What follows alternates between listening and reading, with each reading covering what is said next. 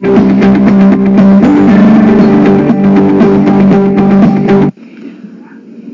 Joven, infórmate hoy y mañana, con los locutores Denise y Efraín. Día a día infórmate sobre lo más relevante en educación, política, cultura, deporte, música, economía y sociedad. ¿Qué tal amigos? Radio Joven trae un tema muy especial para el día de hoy. El día de hoy mi compañero y yo vamos a estar hablando sobre algunos personajes históricos de Chihuahua. A continuación son estos.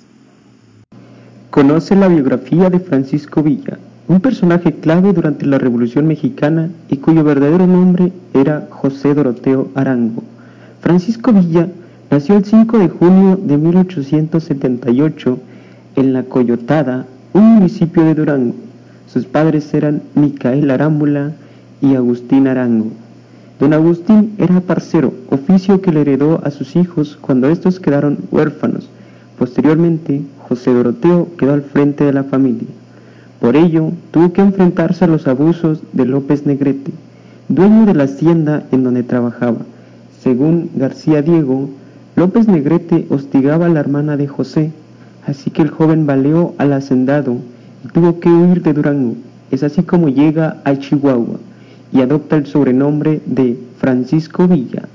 Muchos historiadores coinciden en que desde su salida de Durango hasta su incorporación al movimiento de la Revolución en 1910 para apoyar a Francisco y Madero, anduvo como forajido en las montañas de Chihuahua, viviendo del fruto de sus asaltos y del robo de ganado.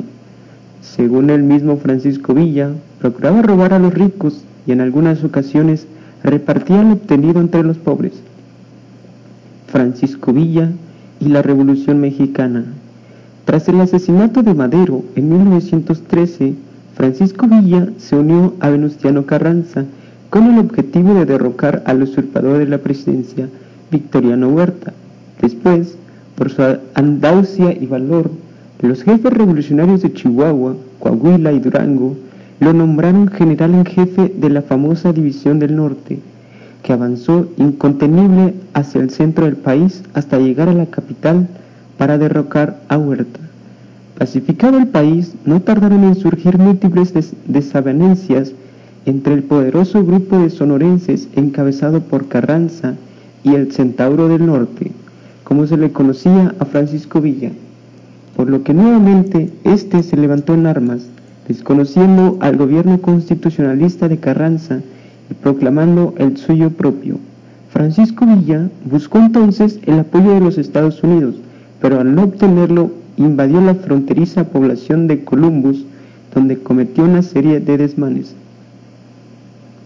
provocando con ello la persecución por parte del ejército norteamericano, aunque nunca lo pudieron atrapar. A la muerte de Carranza, amnistiado por el presidente Adolfo de la Huerta, Francisco Villa se retiró pacíficamente a la hacienda de Canutillo, en Durango, la cual el gobierno le había donado para compensar sus servicios a la revolución. No obstante, el 20 de julio de 1923, el popular caudillo, calificado simultáneamente como héroe y como villano, fue víctima de una celada, viajando en automóvil en compañía de sus lugartenientes hacia Parral, Chihuahua. Francisco Villa fue asesinado en una emboscada que le tendieron algunos de los múltiples enemigos que este personaje cosechó a lo largo de su azarosa vida. Aarón Piñamora, o mejor conocido como el maestro Aarón Piñamora, nace en Hidalgo en 1918. Para 1930, en los años 30 realiza sus primeros estudios de contabilidad y también asiste como oyente a la Academia de San Carlos, en la Ciudad de México. A finales de esta década, llega a Chihuahua como contador del Banco Nacional de Crédito Ejidal, recorriendo así las ciudades del estado. Comparte sus actividades empresariales con la pintura. Funda en la ciudad de Chihuahua la primera escuela de artes plásticas que hubo en el estado. El maestro es becado por la Fundación Ignacio Fernández Usle, para estudiar en Madrid con el maestro Daniel Vázquez Díaz. Este estudia diversas tácticas en el Museo del Prado y asiste a clases del Círculo de Bellas Artes de Madrid. Un viaje de estudio, visitando museos de Francia e Italia, recorriendo España y Marruecos. Para 1956, regresa a Chihuahua y organiza la Escuela de Artes Plásticas de la Universidad de Chihuahua, siendo nombrado director del Instituto de Bellas Artes de la misma universidad. En 1959 a 1956 pinta la historia de Chihuahua en los muros del Palacio de Gobierno. Durante los años 60 se dedica al estudio de la Alta Sierra Tarahumara y sus moderadores publicando así su libro llamado Tarahumara, el cual son 11 dibujos acompañados de un ensayo del maestro Víctor M. Reyes. Al finales de esta década realiza un viaje de estudios y visita museos e instituciones de artes en Inglaterra, Holanda, Francia, España e Italia. Exposición individual en el Museo de Arte Moderno de la Ciudad de México en 1971. En 1977 pinta el mural en la Mora Independent School en Santa Fe, Nuevo México, recibiendo así un diploma de reconocimiento como ciudadano distinguido. Para 1978 pinta el mural La profecía de la raza cósmica en el Hotel Posada Tierra Blanca en la ciudad de Chihuahua. Para 1983 pinta el mural La imprenta Refugio del Pensamiento en el Refugio de Talleres Gráficos de Chihuahua. Y así se la lleva a través de los años con exposiciones de museos y exposiciones de murales en varios puntos importantes de la ciudad de Chihuahua, sino que para el año 2009 la Universidad Autónoma de Chihuahua, a través del Centro Cultural Universitario, Quinta Gameros rinde homenaje a la trayectoria del gran maestro Aarón Piñamora, exponiendo en una sala que lleva su nombre parte de sus obras, así como la de sus nuevos valores de la plástica chihuahuense. Vamos a una pausa y regresamos con más de estos personajes históricos de Chihuahua. Ya volvemos. Estudiar en la UACH es calidad, excelencia y conocimiento instruye la naturaleza y el desarrollo sustentable. Egresar de la UACH es ser una persona calificada, culta y comprometida con su sociedad.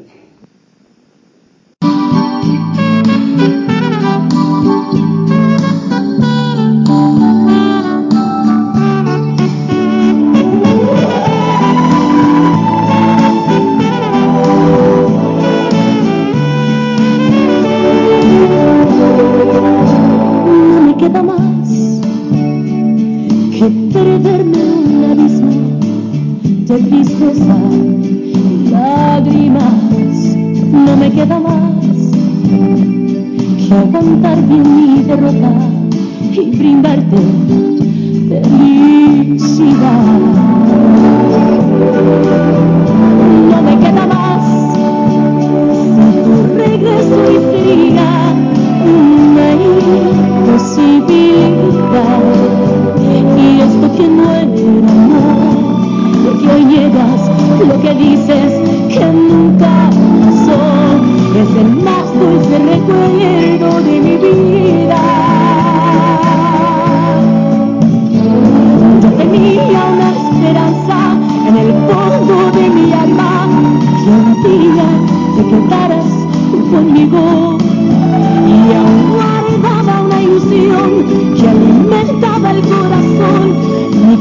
mucho y tiene que verse como su amigo. Y aunque viví enamorada y totalmente equivocada, no me puedo importa.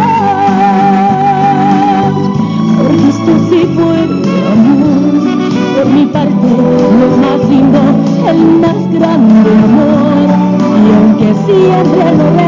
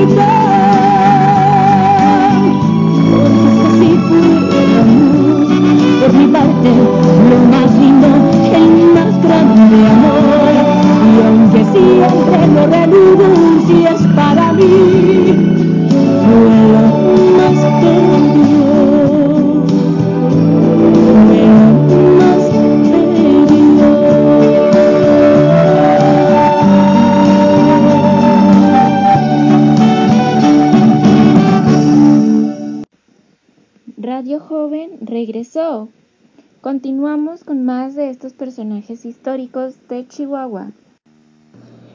Conoce otro de los personajes históricos de Chihuahua, José Luis Terrazas Fuentes. Nació en la ciudad de Chihuahua el 20 de julio de 1829, hijo de Juan José Terrazas Chacón y de María Petra Fuentes Varela, siendo el sexto de un total de 14 hijos.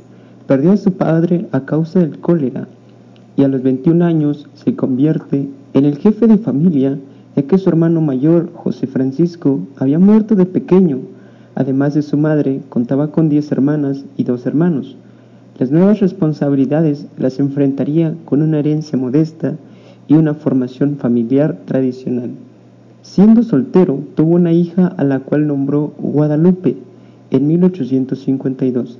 A la edad de 22 años ocupó su primer puesto público como guardia fiscal de la Administración General de Rentas. Ese mismo año se casó con Carolina Quilt Bustamante, descendiente de Gavino Quilt, un irlandés nacido en Cuba, propietario de una hacienda al noroeste de la ciudad de Chihuahua.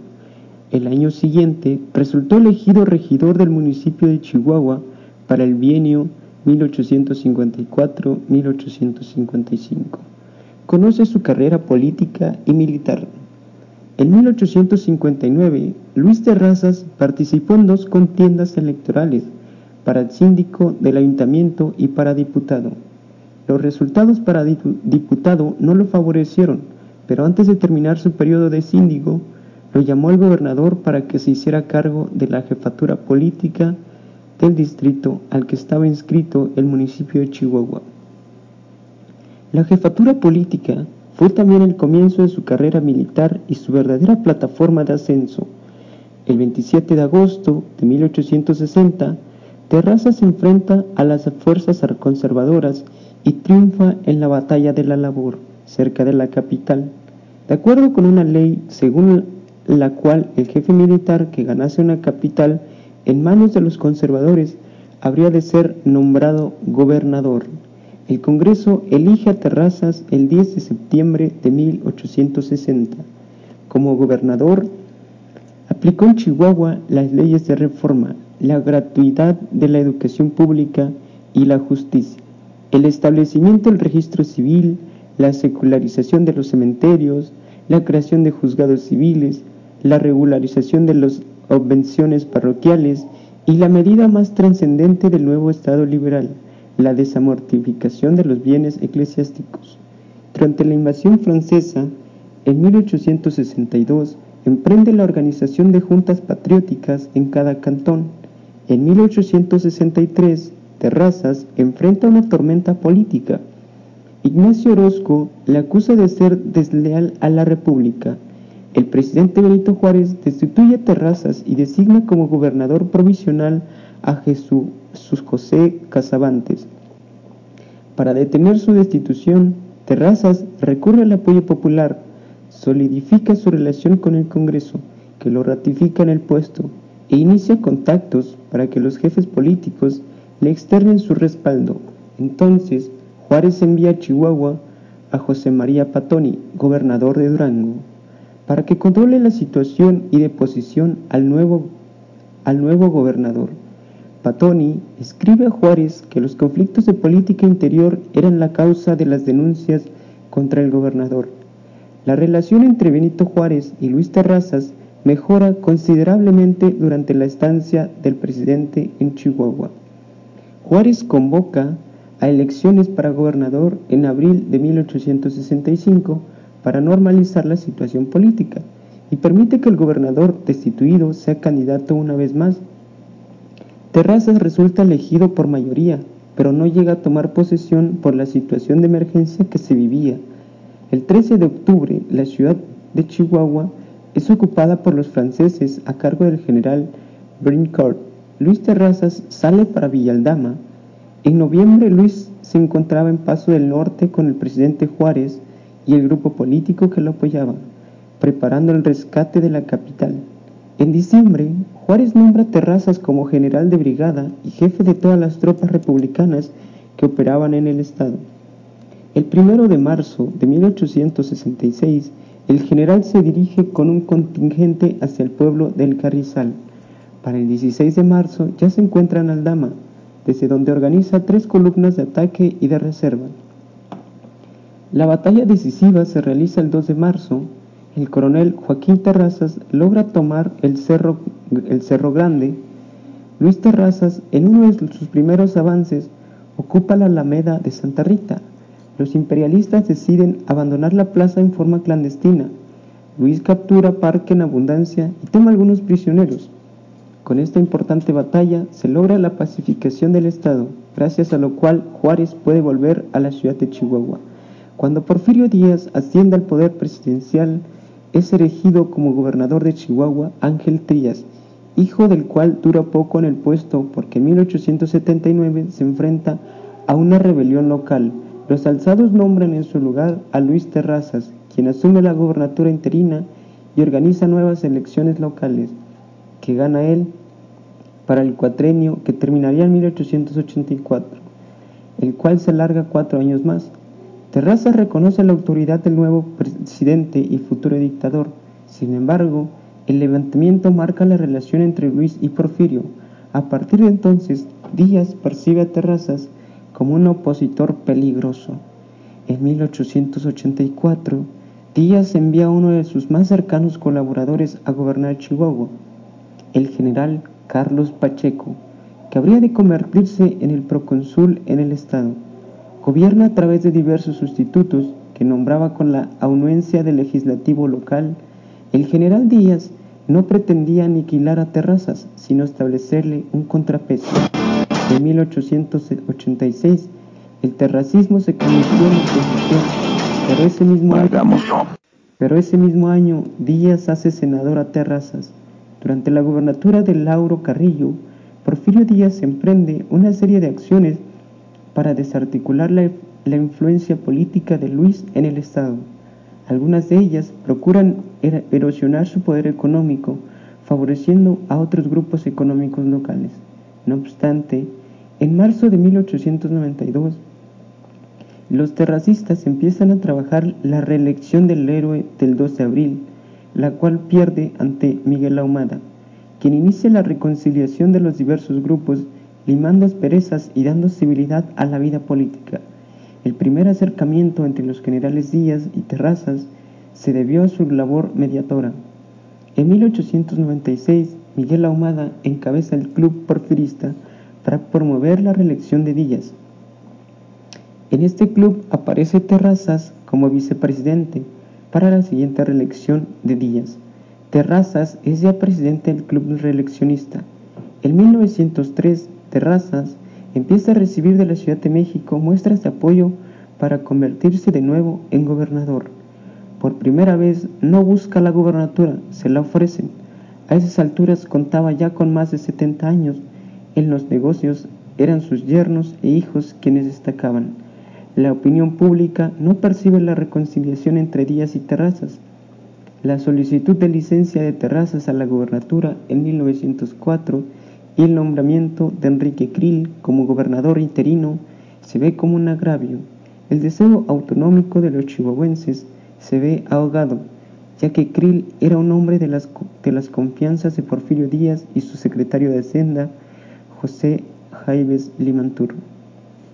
Los días de terrazas entraron en cuenta regresiva.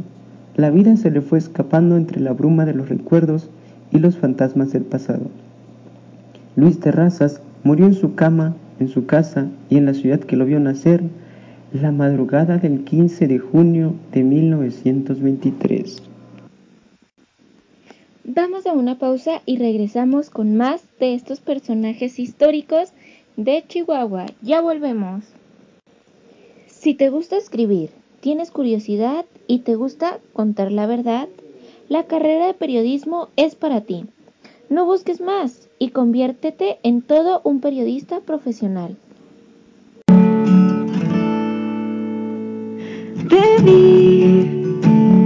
mejor cerrar los ojos cuando tú pasaste y abrirlos la primera vez que me besaste para ver tus intenciones y tomar precauciones.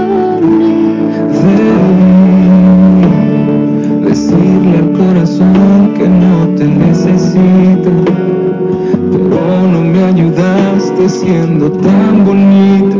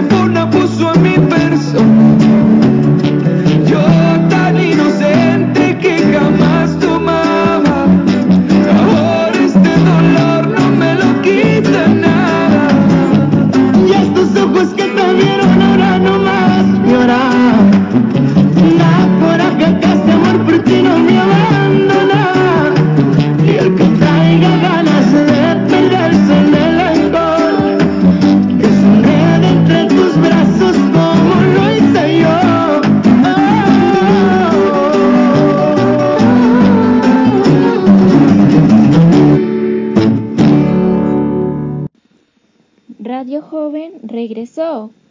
Continuamos con más de estos personajes históricos de Chihuahua. María Leogarda del barrio Gil y Pardo fue una mujer muy valiente que falleció quemada viva por Pancho Villa el día 24 de agosto de 1916. Su historia, aunque es muy poco conocida, es contada de manera oral en la región de Satebó, en los siguientes términos. Doña María Leogarda nació en Río de, Río de San Pedro Satebó. Fue hija de José Emiterio del, barrio Rubio, quien había nacido en El Paso, Texas, y María Irene Gil y Pardo y Chávez, que nació en Bobonoya, Chihuahua. Tuvo varios hermanos, entre los cuales se les puede mencionar a María Elena, Jesús María, María Juana del Refugio, todos, todos aquellos con apellido Barrio Gil y Pardo. María Leogarda contrajo matrimonio el 30 de noviembre de 1853 con Pánfilo Núñez Mendoza, con quien procreó tres hijos, dos mujeres de nombre Prisciliana y Rosalía y un hombre llamado José Camilo, quien nació el 12 de septiembre de 1882.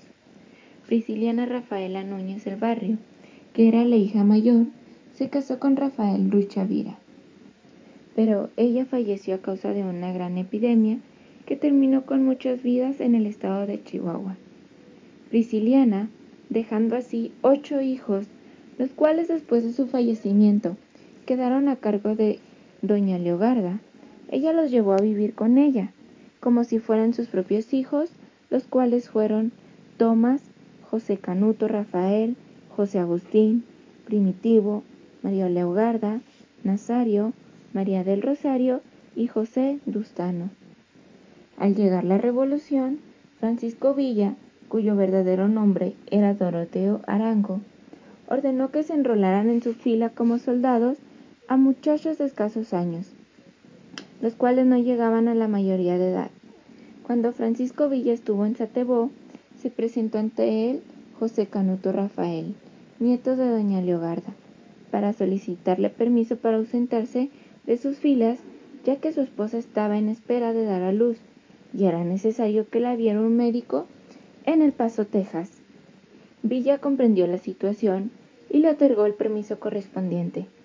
A los pocos días, estando Pancho Villa en Satebó, José Agustín, hermano de José Canuto, pasó al lado, al lado de ese. Cuando Villa estaba hablando con otras personas, diciendo que José Canuto había huido de la revolución, José Agustín le dijo que no fuera injusto con lo que estaba diciendo, ya que él sabía perfectamente que su hermano José le había pedido permiso para ausentarse y la razón de éste. Pero a Villa no le gustó que éste le reclamara, sacando así la pistola y al instante le disparó, dándole así a su muerte. En ese momento, un empleado de Ña Leogarda, que presenció todo, sale de inmediato para informarle a esta. Estando doña Leogarda en su viñedo, al enterarse de lo acontecido, salió de inmediato hacia donde se encontraba el general. Al bajar de su caballo, con la desesperación y rabia de ese momento que sentía, le dio una gran abofetada diciéndole lo siguiente.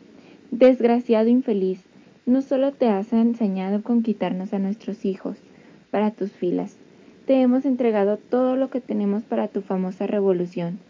¿Te has dado cuenta? Has matado a mi hijo José Agustín. Este violentamente respondió dando órdenes a los soldados que estaban cerca de él que la prendieran y la quemaran viva junto a unas pobres soldaderas que estaban ahí cerca. Los soldados, a ver tal injusticia de este villano, respondieron a traer fósforos con ellos. Ante la impotencia, la inocente anciana, ella misma respondió, pues si eres tan hombre, hazlo tú sacando ella los fósforos que traía consigo mismo. Se los aventó. Era tan el enojo de éste que en ese momento exigía a los soldados que la rociaran con petróleo. Ellos se negaban a obedecer, respondiendo no hay petróleo. Entonces él mismo con sus propias manos y delante de todo el pueblo de Satebó, que estaba ahí presente, roció con petróleo y quemó a doña Leogarda y a tres soldaderas, el anterior relato nos habla de la maldad de Pancho Villa, a quien muchos consideran un asesino. Vamos a una pausa y regresamos con más de estos personajes históricos de Chihuahua. Ya volvemos. La Facultad de Filosofía y Letras de la Universidad Autónoma de Chihuahua te abre sus puertas para la ficha de inscripción del periodo enero-junio 2022, ofertante con las siguientes licenciaturas. Licenciatura en Filosofía, presencial y a distancia, licenciatura en Letras Españolas, licenciatura en Lengua Inglesa, licenciatura en Ciencias de la Información, licenciatura en Historia Presencial y Virtual, licenciatura en Periodismo. Llegó ya la Semana del Humanista, donde se tratarán temas como cultura, la paz, la política, el arte la historia y entre muchos otros temas interesantes. No te la puedes perder solo en nuestro programa Un Mundo Joven.